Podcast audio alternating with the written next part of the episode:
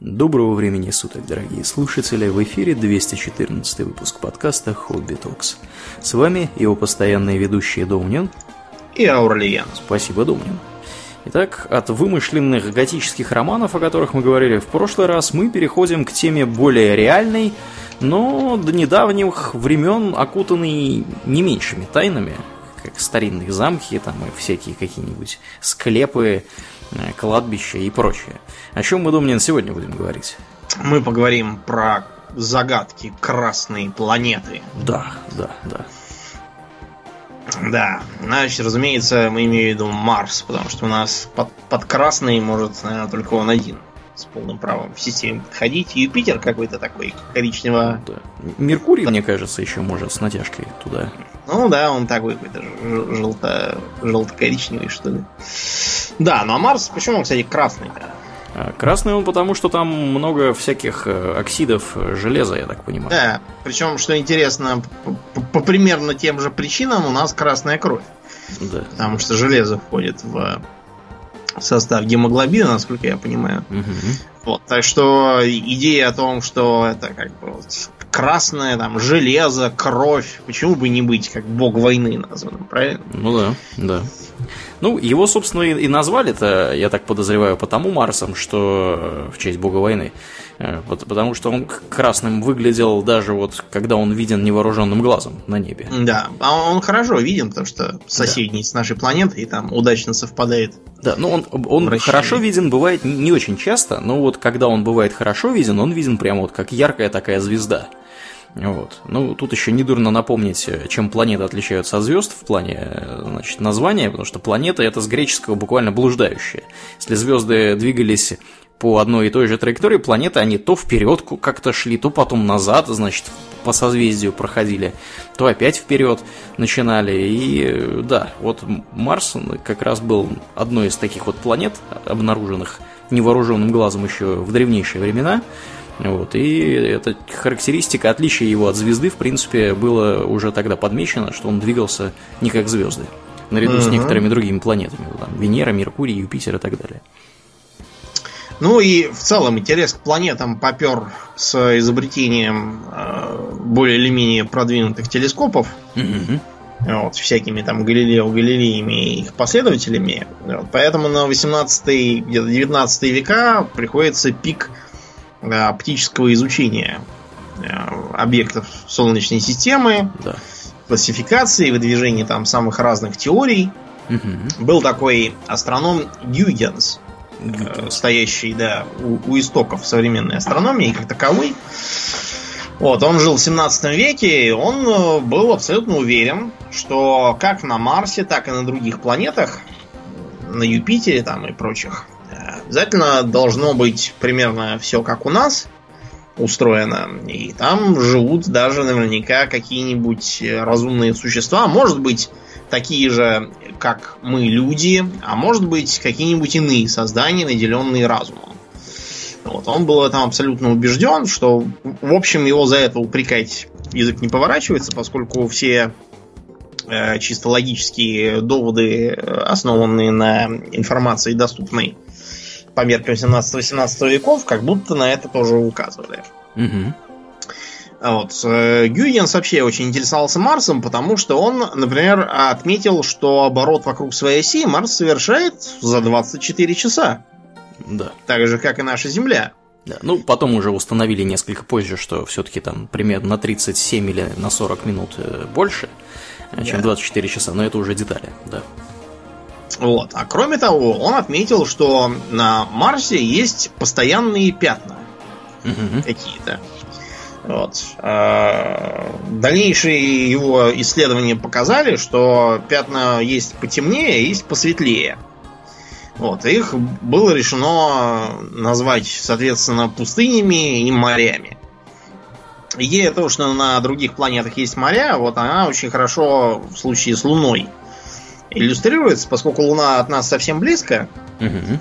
И действительно, когда полнолуние, можно посмотреть и увидеть, что она вся какая-то в каких-то темных пятнах. Вот. Было э, решено, что это моря, и до сих пор действительно все эти там море спокойствия, да, есть. Есть океан бурь, например, есть болото сна. Угу. Есть море ясности, есть какое-то море то ли мечты, то ли что-то в этом духе. А, море нектара есть вот из, из интересных названий. Угу. Как мне. На Луне. Да, это все на нашей, на той, которую видно, да.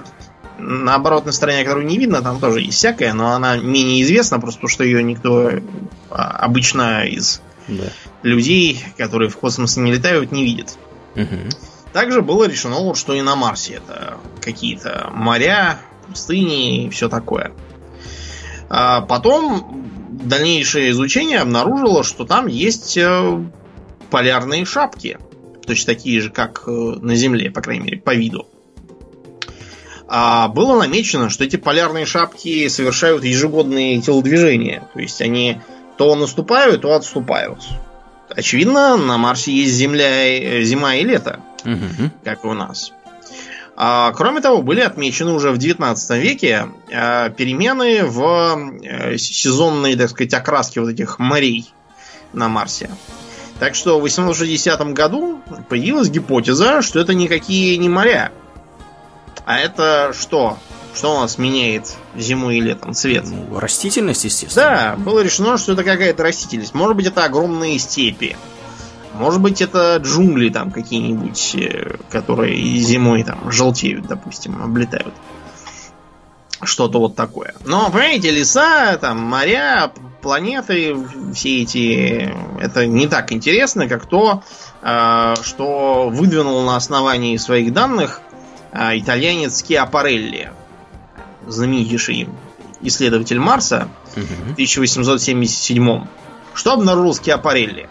Неужели каналы обнаружил? Да, значит, он обнаружил, что там есть каналы, вот, которые, очевидно, ведут от полярных шапок и там к экватору. А, это правильные линии, то есть, очевидно, они искусственные. Угу. И вот, видимо, были созданы марсианской цивилизацией. За эту идею ухватился один американец по фамилии Лавел. Или Лавел, не знаю, наверное, Лавел скорее. Лавел в 1894 году построил специальную марсологическую обсерваторию. Не знаю, правильно говорить марсологическую, есть ли такое слово вообще, но мне почему-то нравится. Он занимался, пока не помер, наблюдением за Марсом. Чуть ли не каждую ночь сидел, таращился и смотрел, чего там на этом Марсе делается. Ну составлял... и увидел, видимо, да, много всего. Он, да, составлял всякие карты и планы. Вот. И он создал целую теорию, в которую укладывались и эти каналы, и полярные шапки, и э, смена климата в зависимости от сезона, а также и то, что на Марсе совершенно очевидно очень сухой и пустынный климат. Что уже тогда было э, хорошо заметно. Значит, он э, решил, что моря эти на самом деле давно уже пересохли. А, по крайней мере, никакой воды в них нет. Поскольку если бы она была, то наблюдалось бы отражение от воды солнечного света. Ничего этого нету. То есть, вероятно, э, моря когда-то и были, но пересохли. Следовательно, э, жить там можно только путем создания искусственной растительной системы. Вот. И э, вот эти вот каналы мы, собственно, и наблюдаем в телескопы. Угу. В общем, он понаписал целую серию книг. Марс, Марс и его каналы. Марс как пристанище жизни. Там описывалось э, пафосное превозможение, которым занимается марсианский народ, э, планета которого усыхает и умирает, но не сдается и копает каналы. А, тем не менее, уже в ту пору, так сказать, раздавался голос эм, скепсиса, доказывая, что вот эти вот каналы, если так посмотреть, то они должны быть в э, поперечнике, то есть в ширину канал должен быть где-то километров 100, чтобы быть заметным с э, Земли, да еще и чтобы прямо от полюса доставлять достаточное количество воды для орошения. Что-то какие-то циклопические выходят каналы в 100 километров в ширину. Угу. Вот, чтобы такое вырыть, это, не знаю, быть не марсианином, а каким-нибудь архангелом Гавриилом, может быть. Так что уже тогда многие выступали против э, вот этой вот марсианской эйфории, и тем не менее она захватила публику. Самые разные, достаточно знаменитые ученые люди вот, выдвигали смелые теории по поводу того, как могут выглядеть марсиане, как можно вступить в контакт с марсианами. А, может быть, наоборот, марсиане с нами пытаются вступить в контакт, а мы вот только что до радио доросли и наконец-то можем от них принимать сигналы. Даже говорят, что Никола Тесла, э, когда изучал, я так понимаю, ионосферу, угу у нас э, на Земле, он якобы обнаружил какие-то повторяющиеся сигналы. Несмотря на то, что к Марсу никакой привязки у этого сигнала, если он и был, э, вообще не просто показалось, не имело, но он вот э, на почве всеобщего помешательства на Марсе сказал, что это может быть, это нам так э, морзянкой какой-нибудь марсианской да. чего-то отстукивают. Не можем, быть... не можем не допускать наличия морзянки марсианской. Да, да. Э, тут же за это уцепился знаменитый ученый Лорд Кельвин. Э, вот, э, британский физик, такой крупный был ученый той поры. Вот, он говорил, что, вероятно, марсиане, если существуют, то они просто наблюдают нас с телескопы, и за счет светового загрязнения могут совершенно четко понимать, что Земля обитаема. Потому что ночью видно, что светятся всякие города. В общем, э, за учеными потянулись и, скажем так, э, люди искусства. Чего только не написали. Самым знаменитым, разумеется, является Герберт Уэлл со своей «Войной миров». Угу. Там у него, правда, Марс как таковой почти не показан. Там он, он только в начале фигурирует, когда главный герой и астроном Ажилви, они ночью жаркой наблюдают Марс, и э, когда главный герой пошел на ощупь искать сифон, чтобы попить, запарился сидячий, то этот самый Ажилви заорал, что там на Марсе какая-то вспышка, мол, с Марса к нам летят oh марсиане. Угу. Да, да. Э, потом э, у нас Алексей Толстой, помимо сказки про золотой ключик и прочие дела, написал также книжку Аэлита. А вот, кстати, что там интересно? Я вот не читал. Я читал очень давно, когда я был маленький, маялся от безделия на даче. Там наши, по-моему, подали на Марс и обнаружили, что там сидят марсиане, похожие на людей, только в дурацких костюмах и шапочках. Ну, вот как мы с тобой рассказывали в подкасте про эволюцию образа пришельцев, вот они mm-hmm. выглядят как mm-hmm. ранние представления, да, как бы людях с другой планеты. И там они страдают от какого-то там царя, короля, я уж не помню, какой-то там прогнивший этот какой-то режим царский вроде как. И земляне наши им помогают установить советскую власть и электрификацию всей страны, что там такое было. Угу. Да, это меня было, не знаю, лет 12. Не могу сказать, что меня сильно впечатлила книжка, а там все-таки наивняк, воинствующий по нынешним временам. Потом отметился гражданин Эдгар Райс Берроуз, который вообще-то известен э, больше своими э, другими произведениями про Тарзана. По крайней мере, у нас э, вот, в Советском Союзе как-то, мне кажется, больше печатали про Тарзана. Несмотря на то, что вообще я не знаю, как они это пропустили. Ты же помнишь, какой там у э, Тарзана один из архиврагов? Какой? Николай Роков. О. Да, злобный русский негодяй, его приспешник Алексей Полвич да, в общем... Тоже русский, видимо, да. Да, тоже русский злодей. Причем, обратите внимание, что это все было как бы еще до всякого коммунизма. Э, вот, по сути. И просто, видимо, нужен был какой-то архивраг чуждый э, человек в джунгле. Так вот, помимо Тарзана, у него еще была книжка про Джона Картера какого-то. А-а-а. Недавно же была экранизация. Да, Она, да, да. правда, провалилась, потому что что-то они там не рассчитали совершенно. Не впечатлял, не впечатлял фильм, но вот книжка тогда производила большое впечатление. Э, Джон Картер сильно повлиял на вообще образ всяких там персонажей типа Хана Соло, всяких там вот этих вот попаданцев. на э, горианский этот цикл, но, Норман или Нортон, забываю фамилию этого сумасшедшего. Вот, и там он оказывался сильнее, чем местные, просто потому что на Марсе гравитация-то слабая. Угу. Вот, а наш, наш, так сказать, Джон Такартер оказывался былинным силачом. Супермен и, местный. Да, и, он, в общем, там с каким там что только не было. Какие-то людоеды, какая-то там принцесса. Вот, и с этой самой принцессой у Картера там все дошло до того, что она, по-моему, от него яйцо снесла. Ничего себе. Да, стра- страшное дело. Сейчас читается какая-то комедия непонятная, но тогда это, это было круто. Отметился и Рэй Брэдбери, который понаписал всякие марсианские хроники. Вот, и еще такой интересный э, рассказик были они смуглые и золотоглазые. Там, а, значит, земные колонисты улетали на, на Марс, жили там специально для того, чтобы спастись от атомного страха. Ну, потому что 50-е годы, угу, угу. то да сё. Доктор Стрэнджлав. Да, никак я да, угу. перестал бояться. Вот они решили, что перестать бояться, не полюбить бомбу, а улететь подальше.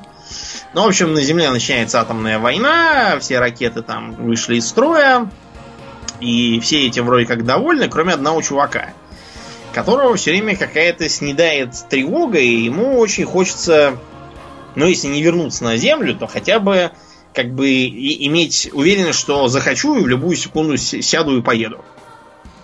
А он поэтому стал пытаться делать ракету, хотя они все смеялись, а зря смеялись, потому что он достаточно быстро обнаружил, что э, колонисты начинают меняться. Мутировать. А, да, мутировать. Там не объясняется из-за чего. Главный герой считает, что это из-за еды.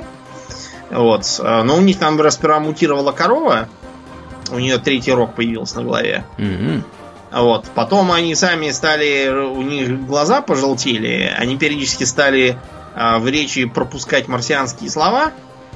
Вот, всякие. И когда прилетела вторая волна колонизации, после того, как уже кончилась ядерная война, они обнаружили вот этих вот бывших поселенцев, которые превратились в полнейших э, марсиан, и уже себя даже и не помнят, что они поселенцы. А куда, куда те девались, пожимают плечами. Говорят, не знаю. Не было таких. Не было таких, да. Ну, вот. Про Марс вообще Брэдбери любил. Да, так что э, недостатка в писателях про Марс не наблюдалось. И э, вообще слово инопланетянин в первой половине 20 века оно сильно уступало по употребимости слову марсианин. Потому что считалось, что как бы если инопланетянин, значит марсианин. Откуда ему еще-то взяться? Помнишь, да. как у этого, у, у Ильфа и Петрова-то? Есть ли жизнь на Марсе? Нету ли жизни Нету на ли Марсе? Жизни на... Это науке неизвестно. Науке это неизвестно, да. Карнавальной ночи тоже, по-моему, цитировали фразочку. Угу. Ну вот, э, началось освоение космоса, полетела как советская серия аппаратов Марс. Угу. Вот, так и американцы тоже запускали всяких там маринеров и викингов и прочих. И что же оказалось? Оказалось скучно там, и делать там нечего особо. Э, ну, с Марсами, с советскими, э, там были технические проблемы, по первый большей части. куда-то сгинул по дороге. Да, первый, первый с ним произошло вот что. Его запустили, по-моему, в 62 году это все происходило. Его запустили, но он во время э, полета в определенный момент у него антенна, которая использовалась для взаимодействия с Землей, она под каким-то углом куда-то отклонилась. Вот. И то есть фактически он перестал отвечать на команды. Вот. И считается, что он прошел, по-моему, там в 200 тысячах, что ли, километров от, от, от самого Марса. Что-то такое по баллистической траектории. То есть ему команды Далеко, никакие не поступали, да. Вот. Второй и третий долетели. У них была задача, если мне не изменяет память, даже спустить туда э, всяческие аппараты, Э, спускаемые. Но да. ничего из этого, как бы, э, спускаемые аппараты не удалось никакие спустить, потому что они, один, по-моему, сгорел в атмосфере, вот. А второй э, аппарат, по-моему, спустил, то есть не сгорел в атмосфере, а просто ударился о поверхность. Ну да, не, не рассчитали угу. чего-то. Потом запустили аж 4 штуки. Ну, там еще разные были, которые вроде бы как тоже предназначались для исследования Марса, но в конечном итоге они, видимо, вышли из строя, и там под разными названиями Зонд-1, там какой-нибудь там еще что-нибудь такое э, затейливо как-нибудь называли, мол, не туда он вовсе и летел, так что все штатно у нас. Вот. Э, потом выпустили аж 4 штуки, по-моему, 4, 5, 6 и 7. Вот. Они э, осуществили, осуществляли пролет, несколько из них стали, по-моему, искусственными спутниками в конечном итоге. И кто-то из них даже э, спустил э, спускаемый аппарат. Естественно, вот в пер... во втором и в третьем там были марсоходы предназначены, да, типа лунохода, только для Марса. Вот, ну и меньше размером, я так понимаю, для того, чтобы там, поездить и всякое такое. А здесь спустили спускаемый аппарат попроще, потому что марсоходы показали э, свою не совсем состоятельность, что невозможно их туда доставить в нормальной кондиции. Вот. И аппарат спускаемый фотографировал панораму, какие-то там еще данные передавал, видимо, о магнитосфере, о составе атмосферы. Ну, я так понимаю, что он тоже достаточно быстро перестал отвечать на команды, там чуть ли в течение 15 или 20 первых секунд после, после приморсения или приземления. Да уж. Называйте как угодно. Припланичивание. Да. Как-нибудь. Вот. Ну и маринеры занимались примерно тем же самым. Американские в основном как бы аппараты были, естественно, кто мог запускать, американцы и мы. Вот. Да. Они делали примерно то же самое, но я так понимаю, у них процент э, не сильно был лучше успех, успешных запусков. Ну, да, какая-то планета какая-то заколдованная. заколдованная да, да, да. Все что-то выходит из строя. То же Сдвинулось самое... все с мертвой точки только в 75 году. Угу. Вот, потому что им, наконец, удалось спустить э, спускаемые аппараты Викинг и Викинг 2 вот, на э, Марс. И вот посмотреть, что там, по крайней мере, на поверхности такое творится. Основная задача была, конечно, поиск жизни. Но с жизнью там не вышло. Вместо этого отправили на Землю что-то около 300 тысяч снимков. Вот. Правда, надо понимать, что это не сейчас, да, там по, по локальной сети 300 тысяч снимков можно отправить с, с голой Марго Робби там или еще кем-нибудь. А вот. А в 75 году, да еще и с Марса, снимки отправлялись в виде электронного сигнала, и, по-моему, до сих пор и не то, что там половину даже не посмотрели, а еще только процентов 30, мне кажется, расшифровали. Mm-hmm. То есть это все надо еще довольно долго и мучительно переводить в э, как бы, смотрибельный вид. Угу. Ну и, разумеется, среди 300 тысяч фотографий неизбежно должны были обнаружиться какие-нибудь странности. Да, да. Да, странностью была фотография района Кидония угу. на Марсе. Внимание, район называется Кидония.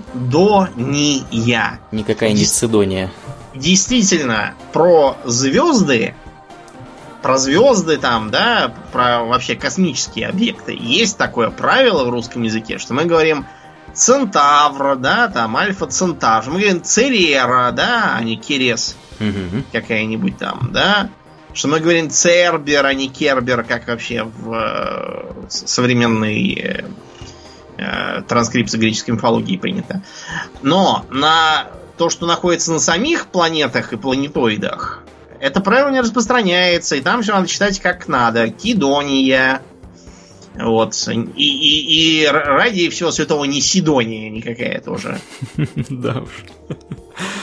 Ну что же там на Кидонии-то на этой было, Домнин? На Кидонии ничего не было. Единственное, что там было, значит, что на одной из фотографий каких-то там гор э, в Кидонии один э, сотрудник чисто для шутки сказал, смотрите, на вон то похоже на физиономию. Но это знаете, как американцы любят там лежать на пригорке и говорить, смотри, э, там, это облако похоже на жирафа, а вон то на кита. А это озеро, облако похоже на человека, который сваливает от своего скучного друга. Что-нибудь там такое. Ну вот они примерно про, про горы в таком же разрезе и пошутили. Но американскую шутку не понял один ученый по имени Винсент Ди Пьетро.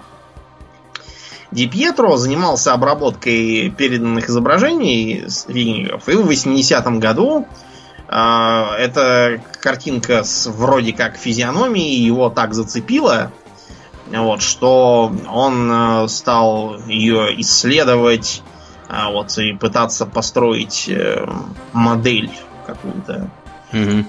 А вот э, этой самой горы, которая выглядит как будто лицо. Да, ну давай, да, скажем действительно в двух словах. Э, Викинг 1 умудрился снять эту фотографию, снимал он ее в низком разрешении, там разрешение было порядка 250 метров на пиксель, вот, и много шума на этой фотографии, все-таки 76 год, Э, там просто много черных каких-то точек, да, то есть она, видимо, частично засвечена немножко, вот, и там действительно на этой фотографии есть что-то, что напоминает человеческое лицо, если мы будем как вот прямо вот пристально вглядываться, такие, опа, да это ж лицо.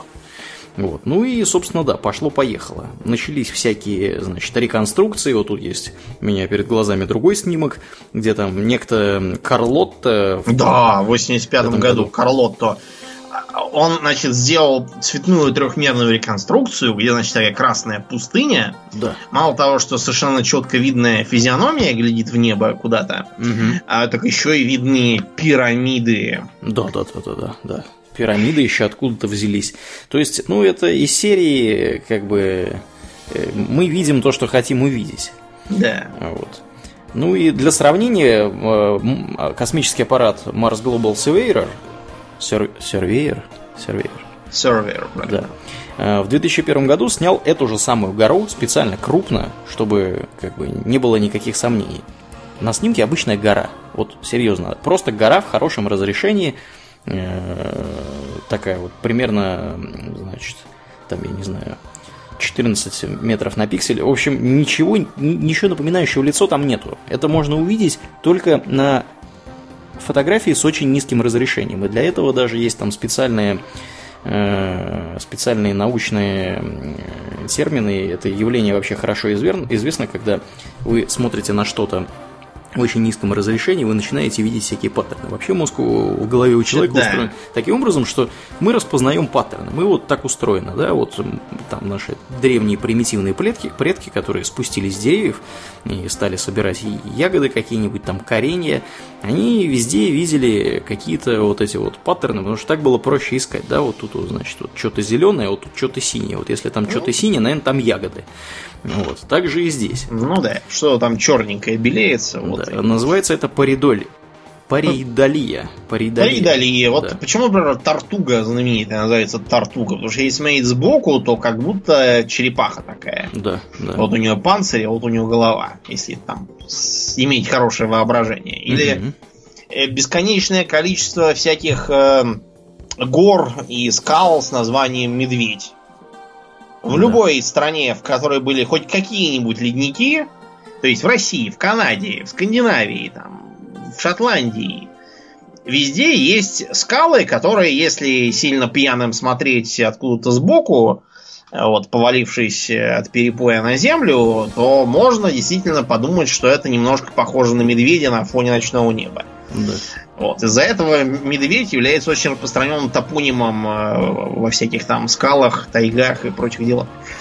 Тут э, просто, да, так устроена у человека башка, что он, если видит э, какие-то пирамидального приблизительно вида горы, то он думает, что это Пирамиды. что пирамиды есть. Или вот у нас, например, на э, Камчатке, да, там на всякой, там есть сопки всякие. Мгм. Среди них есть сопки, которые являются почти правильными конусами. По-любому построили. Но это же, да, не, знаете, что там какая-то древняя цивилизация нарочно сделала коническую гору. Да, просто вот так вот бывает, что вот, вот так как-то вырос вулкан. Да, да, да. Ну, Не я то, что думаю, что, пирамида. я думаю, что поправляющие сейчас э, на голове шапочки из фольги с нами не согласятся, конечно. Но Потому что, понимаешь, вот следующая экспедиция, которая отправлялась туда после вот этого первого э, сенсационного заявления, это была советская миссия Фобос.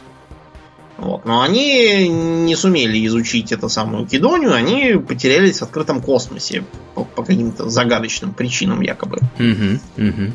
Вот. И э, вот. было сказано, ага, видите, это все неспроста. Это марсиане. Марсиане там зенитными, не знаю чем, помехи какие-нибудь там, может, поставили. Да. Нарочно, чтобы нельзя было разглядеть их лицо. Вообще, если бы я был марсианином, то вместо того, чтобы вредить спускаемым аппаратом, я бы просто, я не знаю, там песочком посыпал бы сверху эту гору с лицом и спал бы спокойно. Что за странная э, политика? Сперва огородить пирамиды и рожи э, огромного размера, которые видно с орбиты, а потом бороться с орбитальными аппаратами. Да, которые прилетели фотографировать эту гору. Конечно. Это непоследовательная практика у них, да. Ну и засветилась э, эта физиономия много где. Где она, в частности, ну, засветилась так, на вскидку. Ну вот, мы с тобой смотрели фильм «Миссия к Марсу», когда были маленькие у тебя на даче. Угу. Там как раз отправлялась экспедиция на Марс, э, немножко похожа на сюжет «Марсианин», потому что там все погибли при приближении к, этому, к этой роже самой. Кроме одного, он там сумел на базе закрепиться, за ними поставили следующую ракету.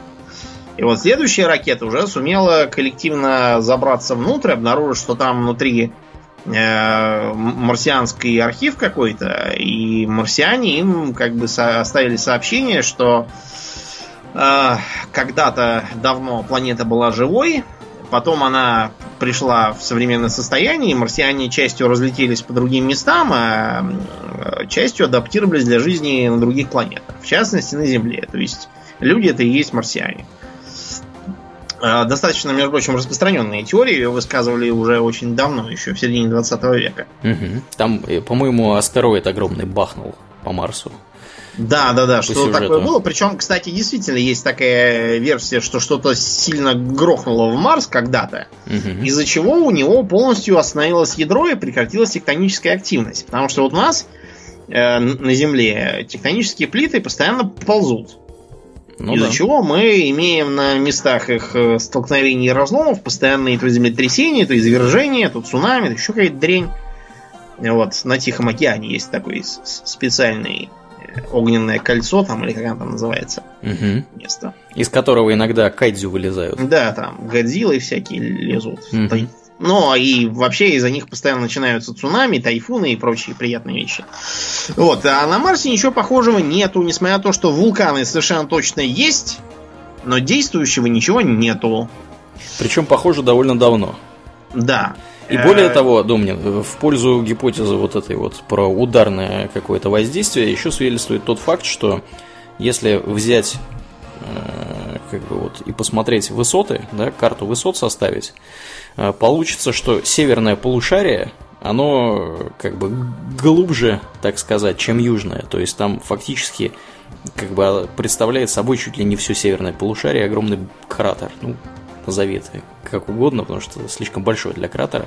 Но тем не менее, да, вот тоже есть такие гипотезы на тему, что, может быть, оно бахнуло вот там, где сейчас север, Северный полюс на Марсе. Да, да. А, при этом, что интересно, состояние, в котором Марс находится с точки зрения геологии, называется порог геологической смерти. То есть как раз полная остановка не только вулканической активности, но и вообще круговорота химических элементов между поверхностью и э, глубинами планеты, как он у нас сейчас идет. Угу. Когда из глубины выбрасывает там всякое интересное с помощью вулканов, разломов, вот. А на Марсе уже ничего не выбрасывает. Но вот это вот интересное отсутствие вулканической активности поднимает следующий вопрос. А откуда на Марсе отмечаются всплески содержания метана? Откуда вообще там метан, если метан в таких условиях долго не живет? Да. Ну, здесь надо начать даже немножко не с этого, а начать надо с того, что на Марсе очень разреженная атмосфера.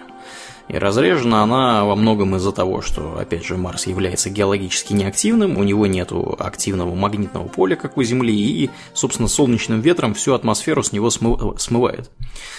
Практически всю целиком. То есть атмосфера там, по-моему, в 160 раз менее э, густая, чем на Земле. То есть да, дыш, там дышать такой затруднительно очень. Давление составляет, сколько я понимаю, процент где-то 5-6 от земной. Угу. Там, по-моему, 6 э, миллибар. Если грубо судить, что бар это одна атмосфера, очень грубо, вот, то миллибар, сами понимаете, 6 миллибар это 6% примерно от нашего привычного уровня. Да, то есть атмосферы там, можно сказать, практически нет. Ну, она, она как бы есть, там какой-то углекислый газ, в котором да, да, да, в взвесь. Угу. Есть, правда, водяных паров немножечко. Угу, угу. Да, да, по, по земным меркам очень мало. У нас водяных паров обычно процента 2 где-то, если я ничего не путаю в таких величинах. А там там совсем мало. Да. Так откуда ж метан-то? А вот э, надо думать, потому что с одной стороны метан мог быть происхождение вулканического. Вулканов нет. С другой стороны метан также есть как болотный газ. И вообще-то на Земле он берется во многом от э, органической жизни. Либо от э, всяких там болот, да, mm которые его выделяют. Либо, например, вот э, мусорные помойки, они постоянно горят. Да, да, да. Почему помойки горят? Потому что разлагающиеся помои выделяют горючие газы, в том числе и метан. Да, ну и продукты жизнедеятельности, например, скота тоже да, богатые. скот, например, постоянно испускает метан. Да, метан это на минуточку сильнейший парниковый газ. Он более парниковый, чем, например, СО2. Еще он огнеопасный и да, вонючий. Да, и вонючий. И, в общем, газ, который никому не нужен. Ну, на Марсе на самом деле он ну, нужен. Ну почему? Метан можно достаточно здорово использовать как топливо. Да. Вонючее, конечно, нестабильное, но если другого нет, почему? Так вот, а, болотные огоньки, вот, кстати, тоже это, это оно. Угу. Ночью на болоте. Так вот, проблема в том, что как будто ни того, ни другого, то есть ни вулканов, ни органической жизни на Марсе нет. Тем не менее, метан откуда-то берется, а долго он там существовать не может в таких условиях разреженных. Угу он достаточно быстро будет распадаться. То есть он постоянно возобновляется. Каким образом он возобновляется, вот это большой вопрос. Да. Ну, вопрос еще, э, помимо э, того, как он возобновляется, заключается в том, что жизнь, как мы ее знаем, она существует в основном там, где есть вода. А на Марсе, Домнин, как с водой? С водой достаточно печально. То есть э, в том году, в ноябре, Техасский университет, например, обнаружил на Марсе подземный лед. Причем достаточно много этого льда. Угу. Вот, они получили большое количество изображений. То есть сам по себе, само по себе наличие подземного льда их не удивило, потому что воды на Марсе достаточно много. Вот. Если, э, по, так сказать, принять на веру э, данные по эрозии на поверхности, то э, воды на планете когда-то давно было очень много. Ну так вот, а, сейчас вода находится в замороженном состоянии а, под поверхностью равнины Утопия. Больше половины того, что находится под ее поверхностью, это как раз лед и есть. Слой говорят, что от 150 до 200 метров. Угу. Причем в некоторых местах там даже копать почти не надо, метра три прошел и уже вот лед. Угу. То есть, э, что это значит? Это значит, что, по крайней мере, есть э, перспективное место для базы. Это да. Да, ну и еще была же тут не так давно какая-то пресс-конференция насовская, где они с гордостью рассказывали, что они нашли таки воду, и, значит, вода у них там в виде э, Понимаете, в чем дело? Проблема в том, что при таком низком давлении вода, она может, э, насколько я понимаю, просто испаряться. Да. Из, э, она пропускает жидкое состояние, она прям вот может... И, и если попроще, да, чем угу. ниже давление, тем ниже точки кипения воды. Вот те, да. кто, допустим, залез на гору на какую-нибудь в скалолазных экспедициях, те могут заметить, что там вода кипит, вот только поставил, она уже закипела. Э, соответственно, если давление, наоборот, повышенное, то вода будет кипеть при более высокой температуре. Так вот, если давление такое слабенькое, как на Марсе, то там даже и кипения никакого нет, вода сразу пшик, да, и, и испаряется благополучно, да.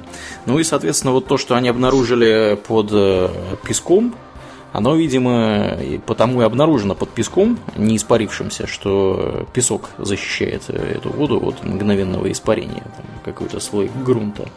Вот. Но, тем не менее, пресс-конференция, которую я вспомнил, она была про то, что они, по-моему, обнаружили, потому что известно же явление было достаточно давно, что в весенний, по-моему, э, значит, промежуток времени, да, то есть марсианская весна, если я ничего опять же не путаю, там начинали с гор какие-то появляться такие вот, типа, знаете... Темные как... полосы, да, темные как полосы, да. соленая вода. Сходит. Да, да, да. И я так понимаю, что они какие-то там то ли пероксиды какие-то, то ли что-то такое. В общем, вода в каком-то связанном состоянии. Да, и потом следовые э, количество солей тоже были найдены. Угу, угу. То есть это вода в связанном состоянии с какими-то солями, она там имеет место быть. Вот. Э, ну, видимо, какая-то вода там имеется.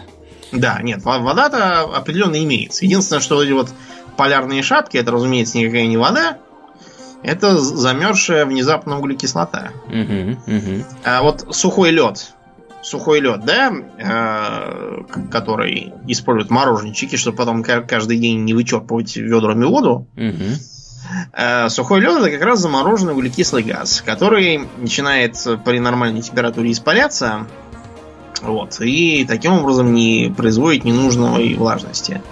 А, его также как-то раз попробовали использовать э, американцы во время одного из своих идиотских конкурсов, которые они любят. Ну, знаете, американцы любят все время то, кто больше съест гамбургеров, кто больше выкурит сигарет, кто там больше выпьет водки за, за такой-то угу. промежуток времени. Разумеется, с каждого конкурса отъезжают многие сразу в морг особо везучие. А кое-кто в больничку, а, да. Да, опившиеся. Ну вот у них как-то раз был конкурс, кто больше задницей просидит на льду. Ничего себе. Да. Э, э, э, эти идиоты зачем-то нашли сухой лед, вот, и задницей посадили на него людей. И та, которая взяла первый приз, потом отправила сразу в больницу с ожогом, поскольку сидеть на обычном льду не полезно для здоровья, а на сухом вы себе устроите химический ожог.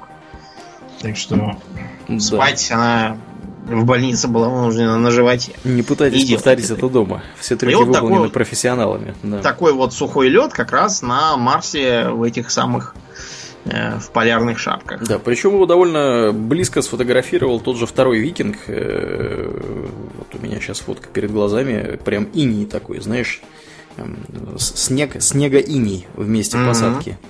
Так что да, он не только на полярных шапках. Ну, там же еще надо вот что сказать. Атмосфера, поскольку нету, температура сильно меняется в течение суток, которые, как мы уже сказали, там чуть больше 24 часов. Ну, 20, 24 часа и, по-моему, то ли 37 минут, то ли 40, что-то в таком вот духе. Вот куда мне дом не надо было бы поехать. Да. Там больше часов в сутках на этом Марсе. А, да, действительно.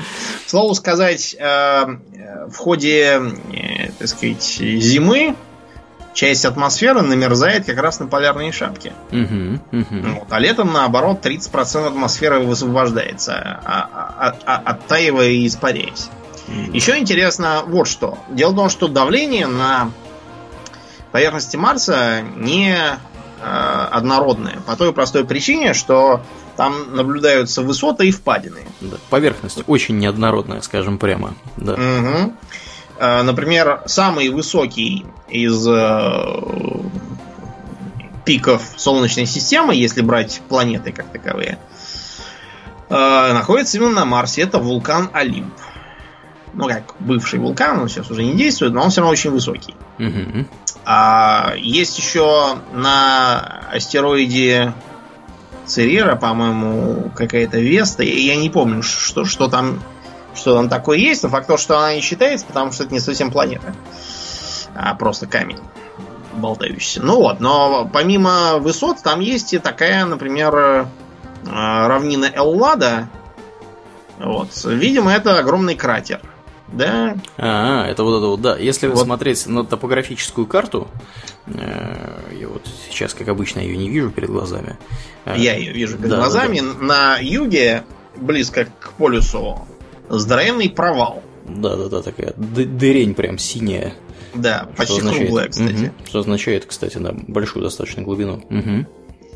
Вот. И э, как бы в ней там давление достигает не 6%, а более 10% Земной. от земного. Угу. Да, да.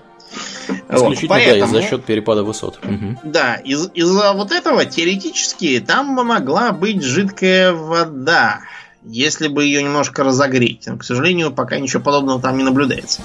Да. А вот на вершине Олимпа, наоборот, полпроцента или до одного процента от земного давления потому что он просто тупо высоко. да. По-моему, сколько он? 20, 26 километров? 27 километров. 27 километров. Да, теперь считается. Уровня моря там нет, поэтому считают это чего-то другого. Там, по-моему, они на, на нулевом, на, на экваторе, на марсианском, какую-то точку просто взяли для отсчета.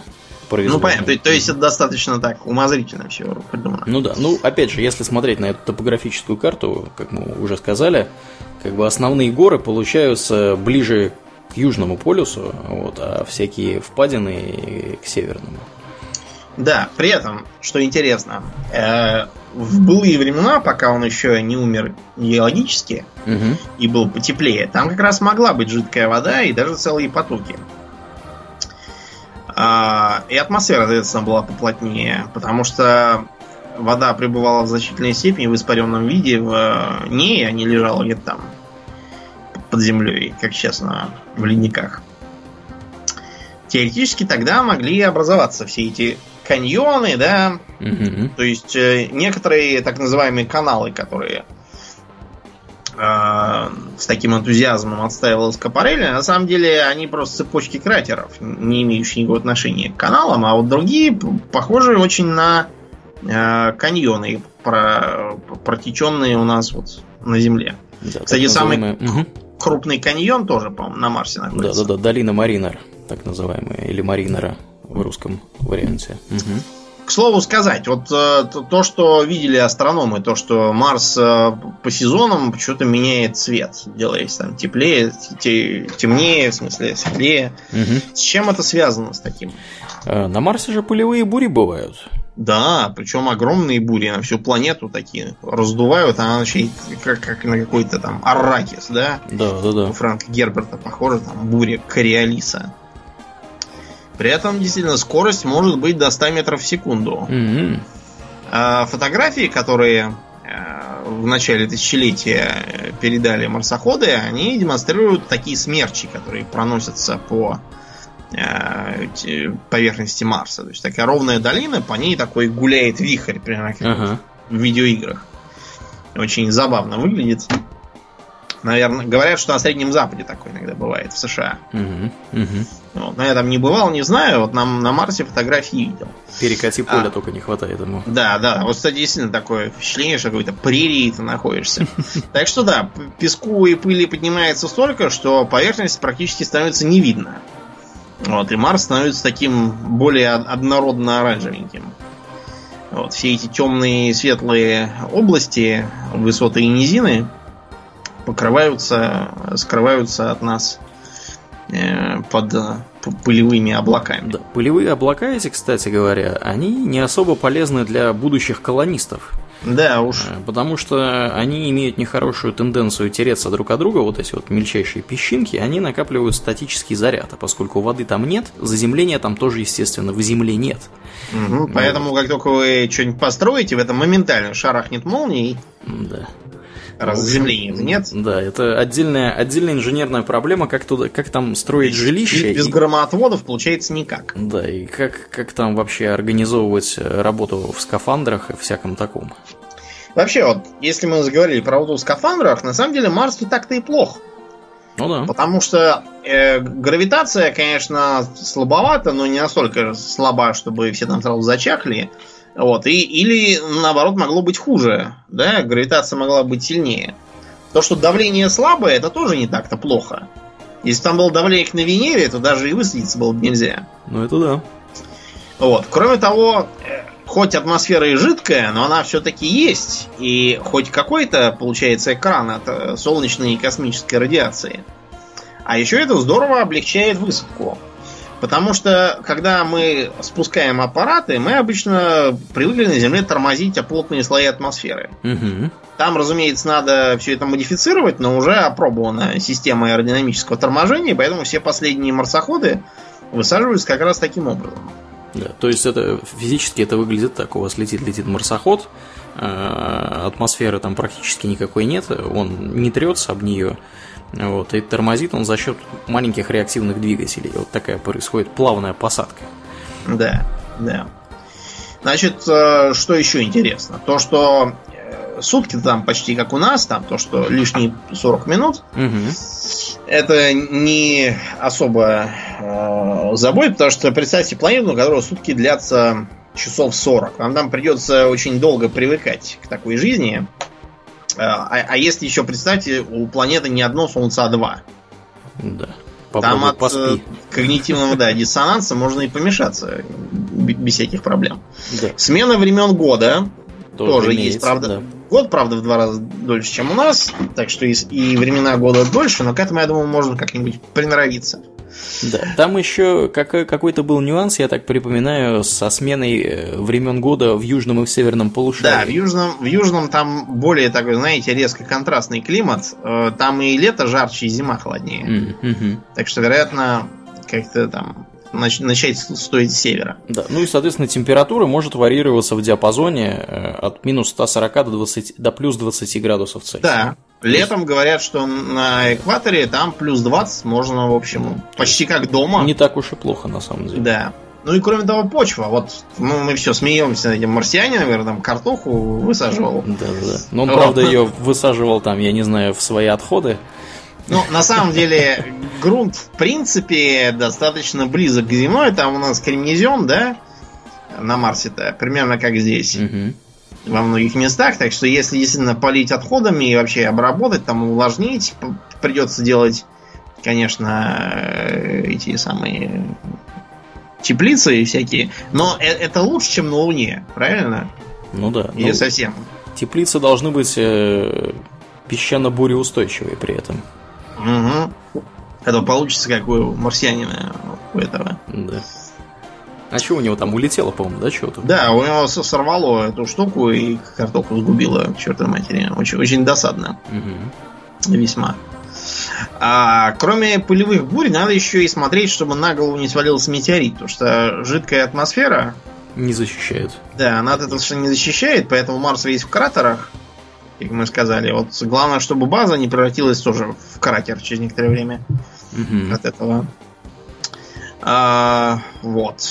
Так что, что, что бы мы могли сделать, чтобы колонизировать Марс? Вот эти вот укрытия сделать, чтобы они были э, более устойчивые, э, метеоритно устойчивые, а также с э, защитой от э, молний, от этой. Мгм. И там бы можно было создать какую-нибудь небольшую такую биосферу под колпаком. Ну да. А, но это все временные меры, потому что в перспективе нам надо бы что сделать? Его терраформировать. Мгм. А для терраформирования предлагает следующая мысль. Взять большой кусок льда какой-нибудь. И притаранить- его. Ну, нет. т- Растопится он сам. Притаранить его из пояса астероидов. А, И шарахнуть его об э, Марс. Да, но это более демократичный вариант, чем некоторые предлагали. Давайте устроим ядерную бомбардировку Северного полюса, где вся вода. Она испарится, и тут атмосфера, и все дела, и в общем, жидкая да. вода будет. Да, и, и ядерная ночь будет заодно. И ненужный уровень радиации добавится, не надо на такой. Вот. Э, Были и более экзотические мысли. Э, Создать такое, знаете, динамо-машину, что ли, или такую электронную катушку, вот, э, какую-нибудь по э, экватору на Марсе и включить ее к электричеству. Получится такое вот искусственное магнитное поле, М-м. которое теоретически должно начать э, от восстановления атмосферы. Сейчас ее сдувает, э, не Солнечный успевает ветер. он, да, Да, солнечный ветер, а так ее э, солнечный ветер мы уберем с помощью гравитации, и вот и получится какая-нибудь атмосфера. Правда, у меня вопрос, какая-нибудь атмосфера нам не нужна. Нам нужна такая, которой дышать можно. Ну да. А Что там получится из этого, это другой вопрос. Вот. Есть еще мысли касательно создания для Марса своего рода естественного спутника побольше, чтобы его раскрутить за счет прот- противодействия и тоже усилить магнитное поле. Или искусственный спутник какой-нибудь большой собрать, тяжелый, чтобы он был на манер Луны, он бы его немножко раскрутил. Тогда ядро тоже начнет шевелиться, там начнется вулканическая активность. Правда, опять же, не факт, что эта вулканическая активность нам что-то даст хорошее. Может быть, она наоборот все испортит. А вот, еще хуже. Ну да. Да, так что вот пока готовится миссия к Марсу. Как там, кстати, миссия к Марсу-то идет? Это которая? Которую собираются то а, насовцы и Роскосмос собираются э, пилотируемые какие-то полеты к Марсу отправлять. Да, там, как э, я так понимаю, разные есть варианты. Э, НАСА, мне кажется, в 2020 году собиралась ровер туда отправлять. Вот, по поводу пилотируемого полета я вот сейчас, к сожалению, не вижу, как обычно ничего у меня перед глазами нету. Ну, да, вообще планы им, имелись и у Роскосмоса в отдаленной перспективе, и у НАСА в чуть менее отдаленной перспективе, у Европейского космического агентства э, туда кого-то отправить. Но и у нас есть такой персонаж, которого Домнин очень не любит, его зовут Илон Маск. Да ничего, чего я опять его не люблю, понимаю? Я просто призываю, так сказать, относиться рационально, а не истекать слюнями и рассказывать, что вот, прямо нам сейчас все устроят. Что что-то, вероятно, устроят. И, и вообще, я считаю, что любые исследования космоса так или иначе полезны для всех, кто бы их там не производил. Илон Маск или Адольф Гитлер, неважно. Угу. Рано или поздно ими все равно будут пользоваться все. Ну, это да, это да. Э, у него был какой-то прям очень мощный план, э, потому что он планировал туда переселить при своей жизни миллион человек. Вот. Но ему, видимо, нужно срочно изобретать лекарства от старости, потому что пока что как бы темпы развития космической техники еще не настолько продвинулись, чтобы туда можно было столько отправить народ. Для начала, а сколько туда лететь вот сейчас? Лететь туда, а сколько туда лететь? Три года. Три, три года? Мне, ну, это, мне кажется, э, очень такой консервативный вариант. По-моему, там можно и быстрее, если он находится... Дело в том, что он же как бы по орбите движется независимо от Земли, и он когда-то ну, бывает подальше, когда-то бывает да, поближе. Да. Раз в два года Но ну, он э, становится это, довольно близко. Это, вероятно, средний какой-то срок. Да, я так понимаю, что там можно чуть-чуть быстрее туда добраться. И, в общем, я читал как-то раз его, э, этого самого Илона Маска, он статью написал, по-моему, на эту тему. Не так давно, кстати, это было, мне кажется, месяц, месяца два назад как он туда планирует людей отправлять. И у него там, значит, план следующий, что мы создаем э, мощный ракетоноситель, с его помощью на орбиту Земли э, отправляем строительный материал для строительства такого вот, знаешь, э, транспортного корабля, между который будет курсировать между Землей и Марсом. И уже вот этот корабль будет возить публику туда. То есть мы будем как бы людей отправлять при помощи Э, повторного использования вот этих вот ускорителей, которые они наконец научились делать. Теперь у них все приземляется куда надо, практически всегда. Вот, и не взрывается даже при этом. Если они планируют э, снизить цену, использовать свой вот этот вот, как он называется, Dragon, да, по-моему, э, Наверное. аппарат, ну, собственно, типа наших союзов, для того, чтобы людей доставлять на орбиту, и после того, как они на орбите, они там в количестве нескольких сотен человек будут лететь два года к Марсу, там будут приземляться и, э, собственно, разворачивать базу и всякое такое. Ну и туда планируется перед этим доставить при помощи этих же самых транспортных аппаратов, которые Red Dragon, по-моему, в марсианском варианте называются, э, необходимые вещи заранее, чтобы можно было туда наготовенькое прилететь и все собрать.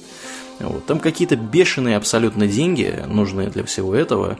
Но Маск большой оптимист, и он считает, что повторное использование ракет и вот этих вот первых ступеней, оно сделает это доступным. Есть Но... еще разные мысли касательно отбычи собственно Марса. Угу. Поскольку на этом самом Олимпе условия почти такие же, как в космосе по плотности атмосферы, поэтому космическая скорость-то там Угу. Вторая гораздо ниже, чем на Земле и даже на поверхности самого Марса. На поверхности в среднем там 5 км в секунду. Ну да.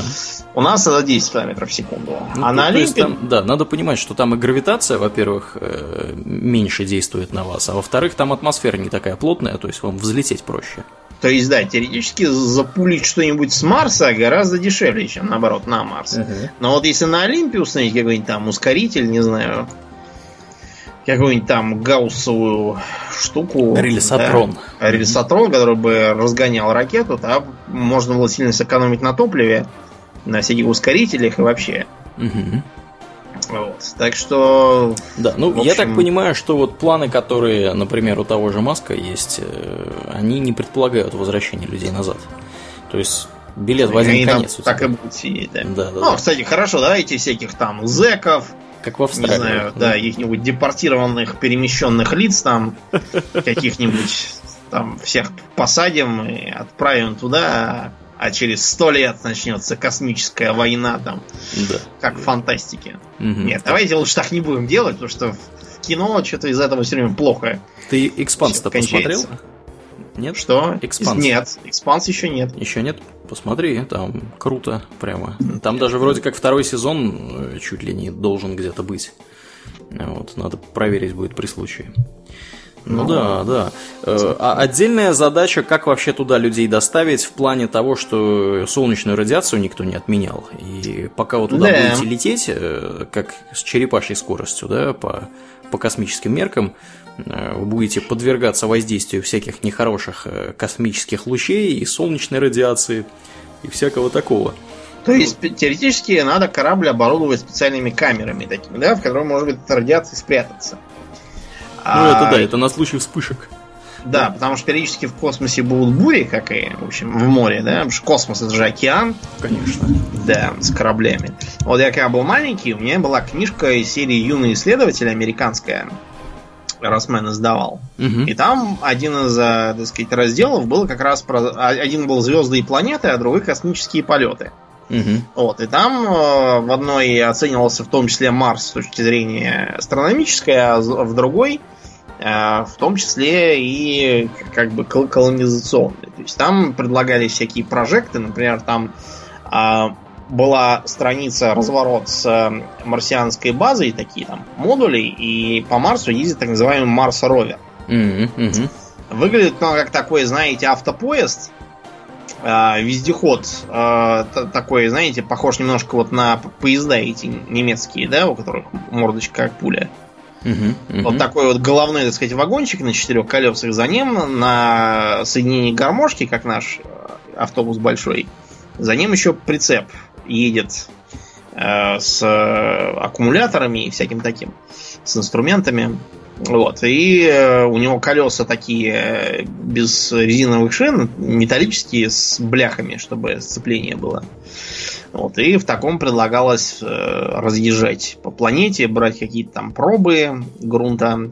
И даже, знаешь, была э, инструкция, как сделать игрушечный такой же. Mm-hmm. Из картонки? Нет, надо было... Ну, картон нам должен... Ну, нет, картон не годится. Значит, там было предложено что? Взять две бутылки, в которые, знаете, такие пластиковые, э, в которых чистящие жидкости А-а-а. наливают, да, цилиндрические. Значит, ты сделать из одной корпус, вот, а э, из второй сделать как бы э, ее так врезав вместо передних колес. И мне еще предлагалось сделать такую как бы эспандер с резинкой э, и рычагом, чтобы можно было его так отвести назад, и он бы вперед сам поехал за счет того, что резинка раскручивается. Его, соответственно, там раскрасить, украсить, там из спичечного коробка сделать сверху типа камеру, вот, из бумаги сделать, как будто у него антенна есть. Очень симпатично получалась игрушка. Вот, я такой хотел сделать, но у меня то бутылки не было, то еще что-то не было. В общем, Плюс с моими кривыми руками надо что-то делать. Это... Удобнее на не было бутылки, да, это, это да. На мимасы можно Конечно. разобрать, да. Да, да, да. Вот. Ну, да, вообще, как бы, а тема, хорошо, что ты про эти игрушки вспомнил, потому что в 90-х там же была прям вот такая вот тема, что на волне, видимо, с этими всеми инопланетянами, там, знаешь, кыштымскими карликами и прочей да, чертовщиной, да. вот, проснулся интерес к космосу у публики. Поэтому выпускали, я вот помню, журналец, мы уже его упоминали как-то раз, где была игра, помнишь, Домнин, которая там кораблики какие-то двигать надо было по большой карте. Вот, что-то куда-то захватывать. Ты мне говорил, что я что-то у тебя даже выигрывал вроде как все. Да, время. да, да. Ты у меня всем выиграл, вот. потому что я не умел играть. Да, ну, в журнале в этом там тоже, по-моему, можно было что-то то ли вырезать, то ли просто и куда-то там откопировать и вырезать, то ли прямо из этого журнала вырезать. Что это прям вот было очень-очень популярной затеей. Всякое вырезание и мастерение из подручных э, средств. Да, был. Но это хорошо, когда вообще это такой, знаешь, бледный э, оттиск того, что было в Советском Союзе. Потому что в Советском Союзе ничего не продавалось. Угу. Из-за этого там всякие журналы техника, молодежи и прочее каждый раз содержали в себе разные э, детальные советы по тому, как самому сделать себе телескоп, к примеру. Даже так, даже телескоп да, можно было сделать. Даже телескоп. То есть там объяснялось, как там взял стекло, вот, отрезал от него круглый кусочек сравнительно вот, с помощью резачка этого, угу. и песочком его обрабатываешь. Mm-hmm. Вот, чтобы получилась линза. Там объяснялось, как там такую-то линзу, как секую, чтобы получилось для наблюдений. В том числе, да, вот, наверное, всякие такие фигнюшки тоже предлагалось сделать. Да, вот ты сказал про телескоп, я внезапно вспомнил, э, что где-то я видел инструкцию, как бинокль сделать. Я, я, я не помню, да, там тоже, наверное, что-то было типа вот вырежете ну, это из стекла. Я думаю, да, примерно то же самое, что достаточно простые линзы можно сделать самому. Угу. Вот, многие, кто тогда жил, ну, наверное, Андрей Иванов сможет что-нибудь такое вспомнить, он постоянно из старых времен Наверняка телескоп вспоминает. Делал. Ну да, плюс он, я так понимаю, мужик-то рукастый, судя по да. Да. Так что, наверное, что-нибудь такое сделал. Вот, да. Так что мне, правда, в этих самых книжках американских там-то ничего делать самому сложного не рекомендовалось, чтобы не убиться. Там предлагали просто купить себе бинокль. Причем э, именно лучше бинокль, а не э, этот самый, а не телескоп. Потому что хороший телескоп стоил дорого, плохой был не нужен, а вот бинокль как раз для наблюдения за ночным небом был в самый раз. Ну и тем и более там... это все-таки бинокль, это поточное производство, их много делают. Ну да. Хоть что-то будет у вас. Кроме mm того, там еще, кстати, была такая вещь, как солнцескоп. Солнцескоп? Да, дело в том, что на солнце смотреть даже через всякие там дымчатые стекла опасно для зрения, этого делать нельзя. А вместо этого предлагал сделать немножко по-другому. А, использовать а, этот самый бинокль, там одно, один глаз ему закрыть, Угу. А вторым э, проецировать солнце там с помощью нехитрой системы на светлую фанерку. Угу. И если правильно подобрать расстояние для фокусировки, то там будет хорошо видно и солнце, и пятна даже на нем будет видно. Ничего себе. И всякое такое, да. Гуль, на выдумку хитра. Да, как ну вот, угу. да. совершенно безопасно для здоровья. Единственное, что можно прожечь э, картонку, так что там специально делался, давался совет не слишком маленьким было изображение. Использовать огнеупорную картонку, я думал, давался совет. Да, металлическую, не знаю. Ну, в общем, да. неизвестно, будет ли, будут ли на Марсе яблони цвести. Может быть, что с Марсом мы поступим немножко по-другому, потому что вот есть, вспомни греческую колонизацию. Так. Греки же колонизировали Средиземноморье следующим образом. У них в Греции растет хорошо что? Оливковая. Олива. Да, да, да. И, в общем, на этом все и заканчивается. И, и козы хорошо тоже растут. Да, и козы хорошо растут, больше ничего не растет. Но все-таки хотелось питаться не одними молоком и оливками и козлетиной. Ну да.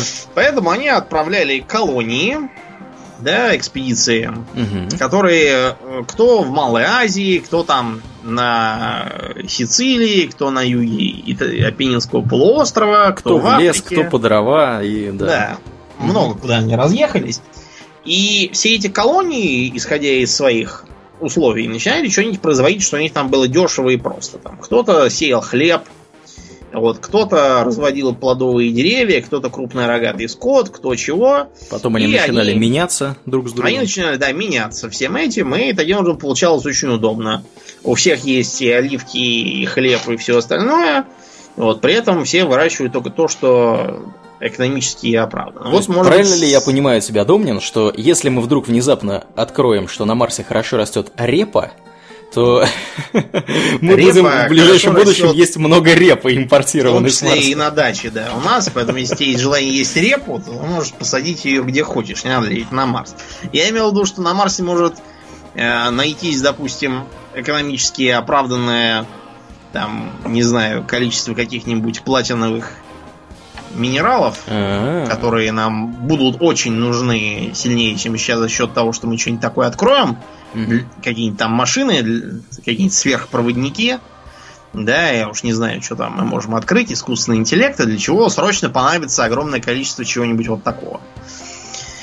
Вот. И с Марса, может быть, можно будет это дешево доставлять. Что еще можно на Марсе интересное? Может быть, за счет других условий там удастся вывести какие-нибудь невиданные овощи и фрукты. Ту же самую репу, только только в четыре раза больше. Ну, смотри на это так. На нее, на нее же гравитация не давит. Вот, да. И атмосфера тяжелая. Репа будет расти. Угу. Да, то, что она и на людей не давит, то, что многие сейчас говорят, что вот на Марсе там будут все такие стройные, такие все такие высокие. Да, да. Потом туда приедет Макдональдс с Бургер Кингом, да, и. Да, все, все сделаются сразу об, обрюзгшими и все такое. Но не насчет Макдональдса я не знаю, но факт то, что там планируют чуть ли там не разделение там, человечества на субрасы ну вот, Зачем? кстати, X, Expanse, посмотри, опять тебе советую, там да, как раз ну, это я, и произошло. да, дело в том, что там есть люди, которые живут на астероидах, в поясе астероидов, они там занимаются, собственно, добычей полезных ископаемых, в том числе воды, вот, и они как раз отличительная их особенность в том, что они очень высокие, потому что у них гравитации-то нет, и очень-очень худые. Вот, так что да, на Марсе тоже, скорее всего, если люди там будут жить продолжительное время, вероятно, что они будут отличаться по внешнему виду от э, населения Земли. Да, mm-hmm. да. Ну, поживем, увидим. Пока что я что-то не очень хочу переселяться на Марс, мне и на Земле хорошо. Не знаю, если бы была возможность, я бы, наверное, переселился. Потому что интересно же, что там как. Интересно. Да, ну, ну с другой стороны, у меня такая, такая работа, что, наверное, я там буду не нужен. Потому что, ну, давай порассуждаем логически. Кто, кто, кто вообще там нужен будет э, в первое время? Скорее всего, там по-любому нужны будут э, какие-нибудь э, врачи, чтобы людей лечить, которые да, получили травмы. Очевидно, да, должна быть специальная сфера медицины космонавтов какой-нибудь. Да, да, да. Угу. Вот, потому что, ну, как бы мы слабо себе представляем, как лечить людей, которые получили травмы в условиях разреженной атмосферы. Там, я не знаю, обморожение, конечно, мы представляем теперь, благодаря нашим японским друзьям, о которых мы уже не раз и не два рассказывали в этом подкасте. Друзьям в кавычках. Вот, э, что делать с обморожением мы знаем, потому что на Марсе обморожение получить будет легче легкого. Вот, что, например, делать с повышенным там каким-нибудь уровнем э, значит, солнечной радиации, да, какие-нибудь, может быть, там будут развиваться заболевания, которые у нас тут встречаются супер редко, а там они будут гораздо чаще из-за того, что там больше ионизирующего излучения, вот, ну, там, я не знаю, рак, условно говоря, да, будет чаще появляться, может быть, у людей. Как с этим бороться? То есть э, медицина, как ты правильно сказал, должна быть э, совершенно особенная. Ну, не совершенно особенная, как бы люди-то примерно... Специализированная. Специализированная, да, должна быть на эту тему. Потом, наверное, инженеры какие-то нужны, да, потому что кто-то же должен строить все эти э, жилые помещения, хранилища, какие-то там установки, если там добыча полезных ископаемых, кто-то должен строить машины, которые будут эти полезные ископаемые добывать. Они так как в некоторых странах, да, где нужно больше минералов. Вот, картинка. А, кстати же, StarCraft вышел, новый Домнин. Точнее, старый. Да? Да, да. Ну ладно, мы с тобой можем об этом поговорить например, в после шоу. Так да. что да, инженеры, врачи, какие-нибудь, я не знаю, чиновники, вряд ли, ну, не вряд ли, а скорее всего какие-нибудь администраторы тоже должны там будут быть в каком-то количестве. Вот. Э, вообще, да, интересный такой вопрос, кого туда будут посылать. А, ну и по специфике людей, которых посылают, например, э, на околоземную орбиту, обычно они владеют несколькими профессиями сразу. То есть они могут там быть и врачами, и какими-нибудь там, я не знаю, могут на все руки от скуки работать. Скорее всего, первые колонисты, они будут примерно из той же самой оперы. Вот. Потому что людей это немного, а делать-то что да. надо. Вот. Этим, кстати, люди выгодно отличаются от э, посылки роботов, э, потому что роботы умеют делать только э, узкоспециализированные вещи, пользуясь инструментарием, который им предоставлен. А люди, они могут там, я не знаю, что-нибудь микроскопом постучать куда-нибудь при необходимости. Да, гвозди забить. Гвозди забить, да, или еще что-нибудь такое отчебучить. Вот, и проявить смекалку.